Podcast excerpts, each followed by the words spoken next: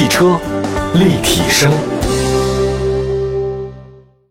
各位大家好，欢迎大家收听本期的汽车立体声啊，我是董斌。本期呢，我们的节目呢，围绕这个汽车的气味来说起来。其实这个味道这事儿啊，大家可能真的会忽视，因为我们在看车的时候吧，第一眼就是眼球来看，然后你不大可能会觉得这个味道特别重要，但是殊不知真的很重要。其实有一年我在这个试乘试驾的时候，大 A7 是吧？那车型非常好，外形看特别棒，结果当天下午只开了一个小时，我当时就头疼啊，疼的就跟炸了似的，还要吐一直。发现那车呢，其实应该是有污染的，可能那个味儿吧，你一开始能忍受。但是你在车里坐的越久吧，你越吸越多，越吸越多，明白了吧？比如说厕所它本身就很脏，就假设我的厕所很脏，你觉得那味儿特别呛，你一分都忍不了，你就跑出来了，你也没吸到有毒有害。可是汽车的这个毒的味道是什么？你很难分辨是有毒还是没毒，你能不能忍？可一旦你坐在车里之后，你把窗户全关上，你还能忍受了，结果你反正就中毒了。我们来看一下这个中国二零二零车内气味的这个研究报告。他说啊，中国的汽车保有量是二点六亿辆，驾驶员接近四亿，汽车已经是大家的生活的第三空间嘛，就是你工作，还有包括家庭以及汽车里面三个空间。但车内空气污染问题呢，已经是危害大家公共健康了。那么实际上啊，这二零一一年起呢，政府、行业机构还有包括汽车企业在法律法规的规定内做了很多工作。行业内呢，像车内苯和甲醛等八项 VOCs 的污染物的浓度明显降低了，整车达标率是很高的。其中车内苯的含量比一四年降低了百分之九十一点四。各位，你想想看，它降低这么多，你就知道它以前有多可怕。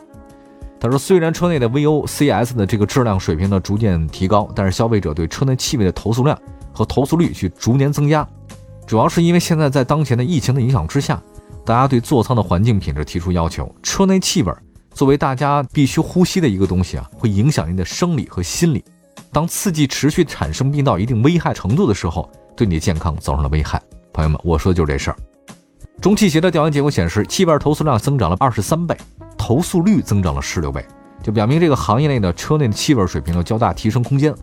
为了解决消费者抱怨的问题，现在各大企业呢纷纷加大对车内的这种管控力度，但依然有很多可以要做的地儿。我来说一下具体的吧。刚才说了一大堆官话啊，报告显示，气味投诉排名前五十的车型主要来自于二十六个汽车品牌。排在前位的是上汽大众、一汽大众、长安汽车、北京现代等等，基本这二十六个汽车品牌涵盖了市场的主流啊。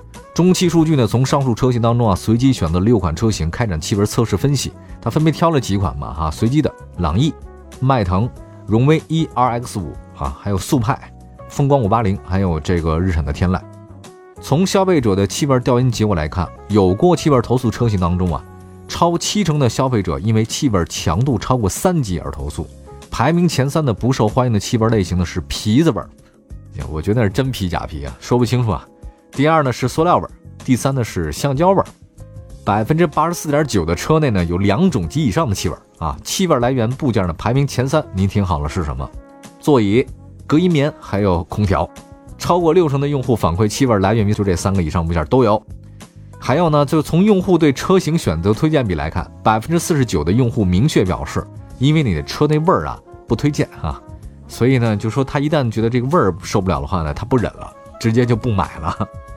那么从气味物质解析来看啊，这个造成不同车内的气味化学物质差异较大，大家就觉得好像这个气味倒并不是臭啊，主要呢是塑料味、溶剂味和发泡味，臭气方面觉得好像还好一点啊。基本上来看，从车内的气味，这次的研究报告显示，中国消费者对车内气味更加挑剔了。汽车企业对车内气味的管控力度呢是有待增强的。车内气味较好的车企所具的企业呢，有完善的空气质量管理体系，而有一些汽车的这个企业呢，完全不具备这方面的条件，他没有管这事儿的人。不管你是个新车还是多贵的车，往往它车内的味道总是有的。该怎么去除这些异味呢？有道是各村有各村的高招啊。您有什么对于汽车味道消除的高招的话呢？可以随时跟我们节目联系哈。呃，我们的官方微信和微博平台都是汽车立体声，在各大视听平台当中搜这几个字儿也能找到我们。其实很多消费者买了车之后都会发现车里有味儿，车里待久了，异味呢会让你头晕目眩、精神恍惚。最重要的，你还没法防备，你不能不呼吸吧？因此呢，怎么去除这个异味呢？比较头疼。关键是你也不知道哪儿有异味，是吧？所以今天呢，我们就首先说，你得知道哪儿有，才能解决这个问题。这我们也是找到专家帖，他说这个新车的味道异味重的很大原因是汽车内饰的味道。对这类的异味的话，很有可能是内饰材料本身引起来的。还有呢，就是可能装配过程里面它那粘合剂的味儿啊，胶水的味儿。一般来讲，如果是挥发性气体的味道，过一段时间会消失；但如果是材料本身的异味，这个长时间就不会消失了。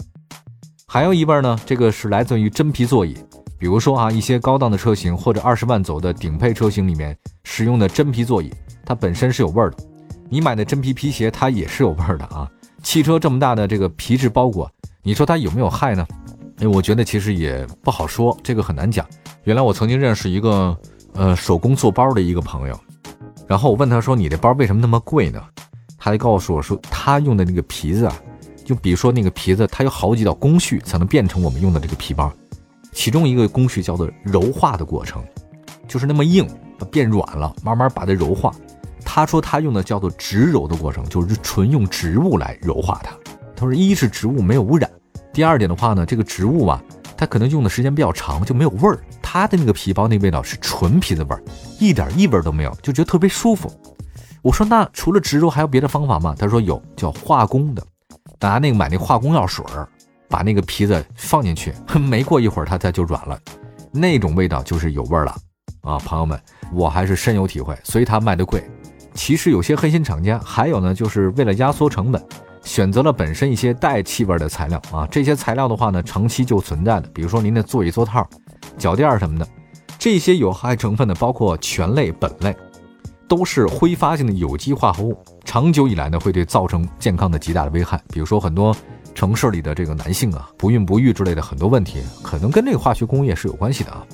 还有一个啊，专家判断，如果新车的异味闻起来像橡胶的烧糊味，大家不用过分担心啊，这个倒不用担心了。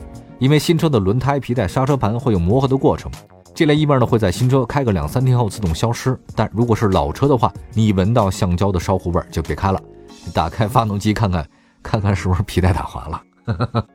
我们来看一下新车吧，就教大家几个清除异味的吧。